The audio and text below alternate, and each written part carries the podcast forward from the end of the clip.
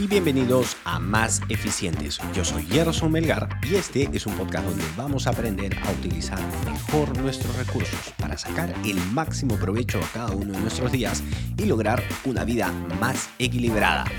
Bienvenidos a un nuevo episodio en el que hablaremos de los beneficios de las áreas de enfoque.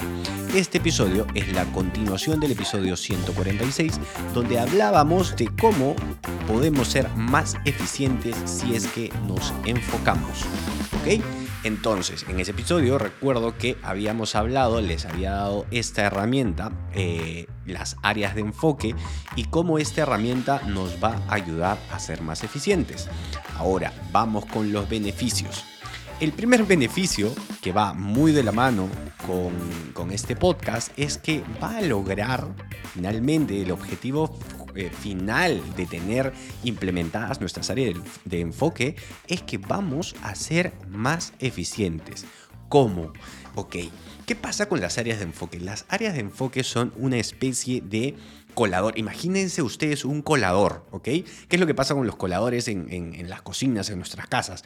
Se quedan dejan pasar algunas cosas y se quedan con otras, se quedan con las cosas más grandes, de repente, independientemente de lo que estemos, lo que estemos colando, ¿no? Pero bueno, ya saben ustedes cómo funciona un colador. ¿Qué es lo que va a pasar en este caso con nuestro colador? ¿Cómo que no es? ¿Cómo que las áreas de enfoque van a ser un colador?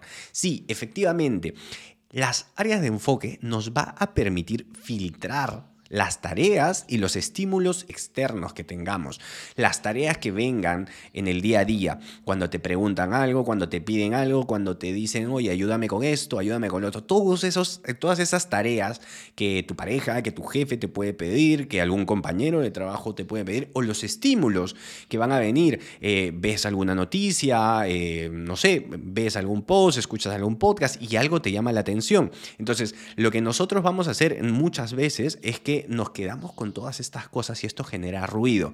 Entonces, nuestras áreas de enfoque nos va a permitir que nosotros vamos a poder filtrar todos estos estímulos externos, estas tareas que vienen, ¿ok? Y vamos a quedarnos con las que realmente nos sirven, con las que están dentro de nuestro área de enfoque, con estas áreas de enfoque que nos van a permitir crecer. ¿Por qué? Porque recuerden que las áreas de enfoque siempre están alineadas con nuestras metas, con nuestros objetivos. Entonces, una vez que nosotros filtramos todos los estímulos externos con nuestras áreas de enfoque, nos vamos a poder concentrar en esas metas que nosotros nos hemos definido como las más importantes. ¿Ok? Ahora, es sumamente importante y que nosotros nos demos cuenta que hay una relación directa con el ahorro del tiempo y esfuerzo. Porque si nosotros de alguna manera filtramos todos estos estímulos que nos quitan tiempo, vamos a liberar tiempo para enfocarnos en las metas importantes y también esfuerzo. Vamos a liberarnos, vamos a liberar esfuerzo porque ya no vamos a estar tan cansados, vamos a estar un poco más libres, ya no vamos a estar que, oye, tengo que leer esto, tengo que leer el otro, sino que vamos a ver, ok, esto suma a este objetivo, a esta meta grande que está dentro de este área de enfoque, sí, ok, entonces me ocupo y doy un poco de energía, voy, doy un poco de esfuerzo para realizar esta tarea. Entonces, si nosotros tenemos, nuestra si nosotros tenemos definidas nuestras áreas de enfoque, lo que vamos a lograr a, lo lar, a la larga es que vamos a lograr ser más eficientes, que es lo que buscamos en este podcast, ¿ok? El segundo beneficio que vamos a obtener de tener definidas nuestras áreas de enfoque es que vamos a mejorar nuestro rendimiento. ¿Cómo así? Pues ya habíamos hablado en el beneficio anterior que vamos a liberar tiempo y esfuerzo, vamos a estar más relajados, vamos a tener menos ruido, vamos a tener más tiempo, vamos a estar descansados porque no vamos a estar esforzándonos o sobreesforzándonos en cosas que simplemente nos desgastan, sino que vamos a esforzarnos en esas cosas que son realmente importantes para nosotros, ¿ok? Y finalmente, claro, vamos a tener, eh, vamos a tener eh, tiempo disponible por lo cual vamos a tener eh, este rendimiento, el rendimiento que nosotros vamos a dar para hacer otras tareas va a ser mucho mejor. ¿Ok? Ahora, algo que va muy relacionado con esta mejora de rendimiento y con un área de enfoque clara es que también nos va a permitir que nosotros, teniendo una meta clara dentro de esta área de enfoque, lo que vamos a tener y lo que vamos a poder desarrollar es un plan de acción. Vamos a poder, eh, si digamos que el colateral de estar enfocados es que vamos a poder tener un plan, vamos a tener un mapa de qué es lo que tenemos que, buscar, cuáles son los siguientes pasos.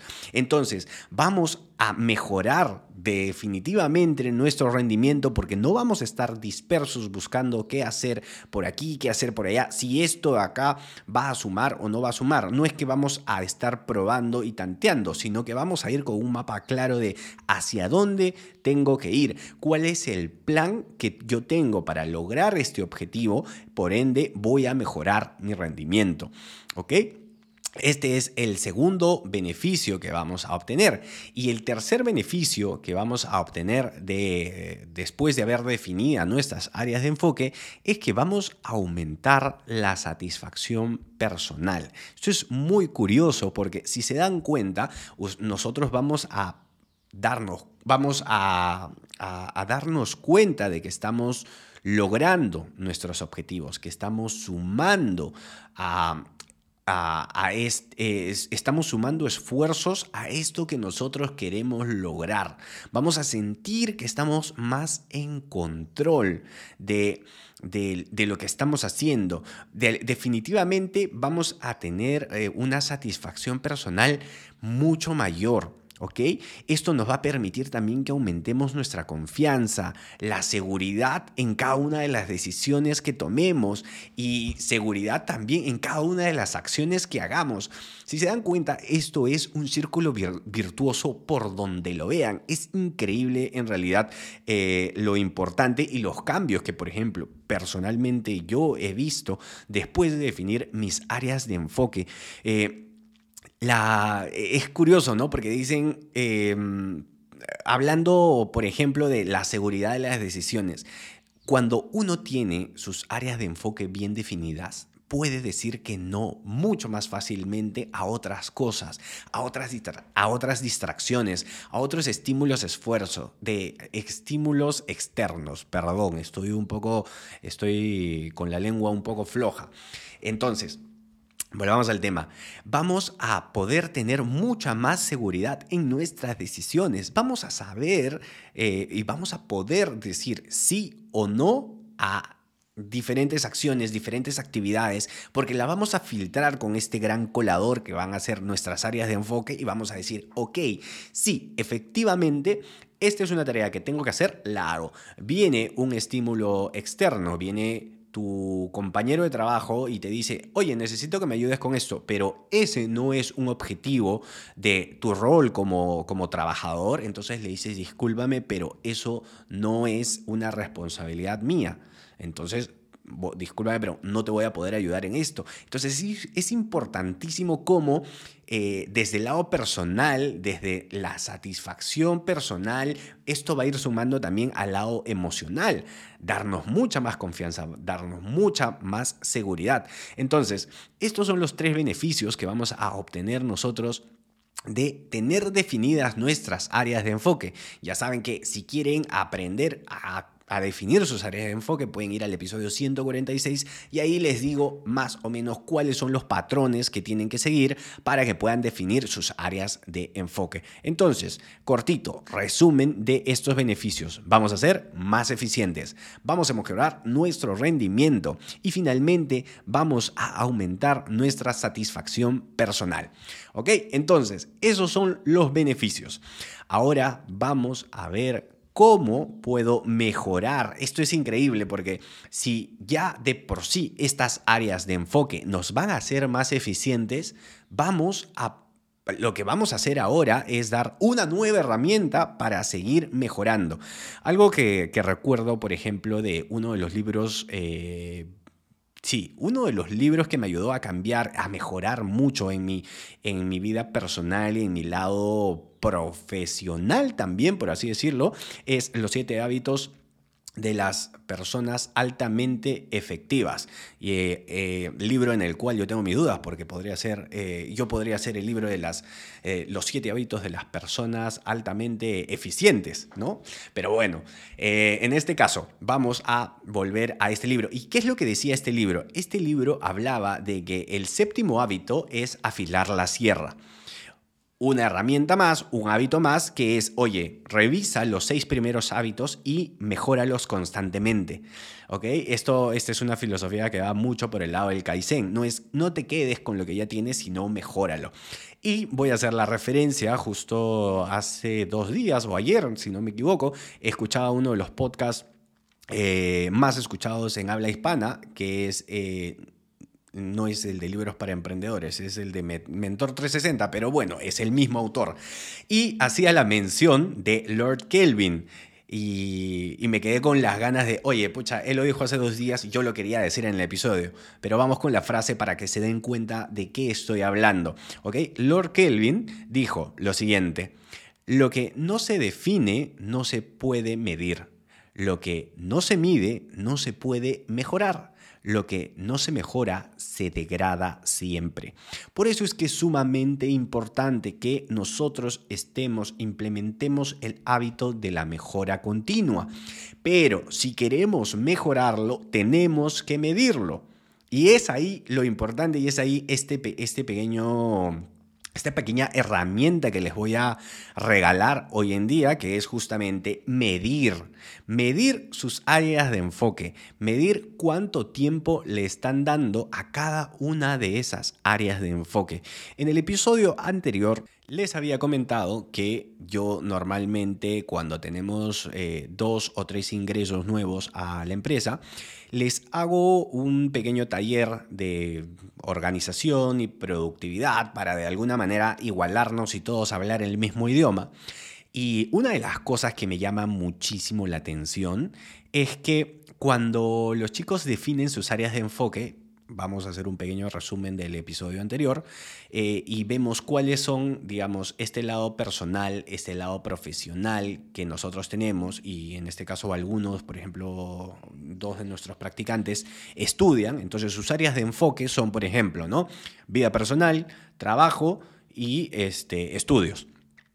Recuerdo, y es súper curioso porque eh, recuerdo que tuve a un grupo en el cual teníamos una integrante que tenía muchísimo tiempo en los estudios. El segundo que ocupaba era, su, era el trabajo, ¿ok? Digamos, vamos a hacer un 50-60% de estudios, un 30%, 40% de, de, trabajo y solo un 10% de vida personal. Entonces está muy enfocada en los estudios y enfocada en segundo lugar en el trabajo. Mientras que otro de los integrantes, recuerdo que tenía mucha vida personal. Eh, por otro lado, eh, lo, más, lo segundo más importante era su trabajo, estar con nosotros, que estaba siempre es alrededor del 30-40%. ¿Ok? Y veía que los estudios estaban en un 20 o 10. Entonces recuerdo que, y fue muy gratificante para mí, porque recuerdo que terminando el taller, al día siguiente se acercó para hacia mí y me dijo, oye Gerson, me he dado cuenta, gracias por el, por el taller, me he dado cuenta que necesito enfocarme un poco más en los estudios. Y el tercer ejemplo, que vendría a ser lo ideal, eh, por ejemplo, una de, nuestras, de las integrantes del equipo tenía sus tres áreas bastante equilibradas. 30% vida personal, 30, 40% en los estudios y 30% trabajo. Entonces, ¿qué es lo que les voy a recomendar el día de hoy? Que definan sus... Que, el, el episodio anterior les recomendé y les pedí que eh, la tarea fue de que definan sus áreas de enfoque. En el episodio de hoy, la herramienta que vamos a tener que hacer es básicamente tomar eh, Google Drive Vamos a, perdón, Google Calendar y vamos a poner nuestros tres bloques. Nos despertamos a las 6 de la mañana hasta las 9. Vamos a hacer solamente tres bloques al día y los vamos a repetir. ¿Ok? Entonces, nosotros vamos a poner a la hora que se despiertan, mientras toman desayuno, todas estas cosas que son personales. ¿Ok? Las van a tomar y las van a poner un bloque de un color. Vamos a poner el bloque verde. Después vamos a ir al trabajo y vamos a estar de 9 a 5 o de 8 a 5 en el trabajo. Vamos a hacer un bloque y el trabajo va a ser en rojo. ¿Ok? Y después si es que nos vamos a estudiar o si es que hacemos otra actividad, por ejemplo, para mí hacer este podcast siempre está en color azul. Entonces, vamos a poner en color azul esta actividad extra que nosotros hacemos, esto que queremos hacer, si estamos estudiando algo adicional o simplemente es un área de nuestro interés, es un área de enfoque que nosotros tenemos en el cual estamos interesados, en el del cual estamos aprendiendo, ¿ok? Puede ser que solamente tengas el lado personal y el lado laboral y en, muchos de los casos puedes tener el lado personal, laboral, estudios, personal, laboral o y algún proyecto que estés, eh, en el que estés trabajando. ¿Ok? Entonces, vas a separar esos, cuatro, esos tres bloques o dos bloques y vas a decir, a ver, ¿cómo está esto equilibrado? ¿Qué tanto estoy poniendo en mi lado personal? ¿Qué tanto estoy poniendo en mi lado profesional? Llamemos a estos dos ámbitos personal y profesional. Así es como les pedí que lo hagan eh, en el episodio anterior para que definan sus áreas de enfoque. Entonces, dense cuenta lo importante que es esto. Van a poder reaccionar y van a poder tomar medidas y van a poder ir midiendo esto. Para muchas personas, personalmente para mí, ya a mis 38 años, hoy en día mi vida personal es mucho más importante que mi vida profesional. Entonces le doy mucho más prioridad a las cosas que hago, a la lectura, a la meditación. Entonces, claro, yo en algún momento incluso me sorprendí porque dije, ah, caray, ¿cuántas horas le doy de mi vida personal? O sea, de hecho, este ejercicio recuerdo que lo hice con Kiara, con mi esposa. Y le dije, a ver, pongamos nuestras áreas de enfoque y pongamos en color verde eh, personal, en rojo trabajo y, por ejemplo, ya tiene un proyecto adicional del de Chao Vela que se llama Alba Estela y Alba Estela también le ocupaba un espacio. Entonces decía, ok, trabajo Alba Estela bien y su vida personal estaba también bastante, em, digamos, tenía una cantidad de horas importantes. Entonces nos miramos y dijimos, oye, qué bueno que estemos haciendo esto, pero claro, hay que tener eh, momentos en los cuales vamos a definir que en qué área le vamos a dar más, eh, más horas. En el caso, por ejemplo, de eh, los practicantes que están con nosotros, estos dos practicantes que estuvieron con nosotros, era, ok, yo tengo que darle más tiempo a, a mi trabajo, no, perdón, ambos estaban con 30 a 40 de, trabajo. Uno de ellos me dijo, ok, tengo que darle más tiempo a mi vida personal porque estoy solamente en 5 o 10%. Y el otro me dijo, oye, creo que tengo que darle más tiempo a mis estudios porque se dio cuenta que, sus estudios, que las horas que le daba a sus estudios eran muy pocas. Entonces, aquí eh, viene como anillo al dedo esta frase de Lord Kelvin. Lo que no se puede medir no se puede mejorar. ¿Ok? Entonces, y si es que no lo estamos mejorando de manera continua, se va a degradar. Entonces, tenemos que ver siempre en qué estamos utilizando nuestras horas, midamos si es que nuestra vida personal está equilibrada con nuestra vida laboral y si estamos en un momento como cuando a todos nos tocó cuando éramos mucho más jóvenes y trabajamos y estudiábamos, pues claro, la vida personal se ve reducida, pero seamos conscientes de eso, seamos conscientes de cuánto tiempo le estoy dedicando a mi vida personal en un momento en el cual tengo que dedicarme a mi vida profesional o en mi vida estudiantil. Cuando tengamos esto claro, es, les, eh, les, les prometo en verdad que ustedes van a tener un cambio y van a decir, ok, esto es realmente lo importante. Estas son mis áreas de enfoque. En esto me tengo que enfocar. A esto le tengo que dar más tiempo. A esto le tengo que dar menos tiempo. Lo ideal es que sus áreas de enfoque estén eh, equilibradas, pero dependiendo del el impacto que pueda tener en cada una de sus vidas. ¿Ok? Y de esa manera eh, voy a dar por terminado el episodio de hoy. Me ha gustado, me ha dado mucho gusto estar con ustedes un lunes más. Y ya para terminar, te recuerdo que cada día puedes intentar ser más eficiente y siempre puedes hacer más, pero a veces solo se trata de hacerlo mejor. Nosotros nos escuchamos el próximo lunes en un episodio más eficiente. Chao, chao.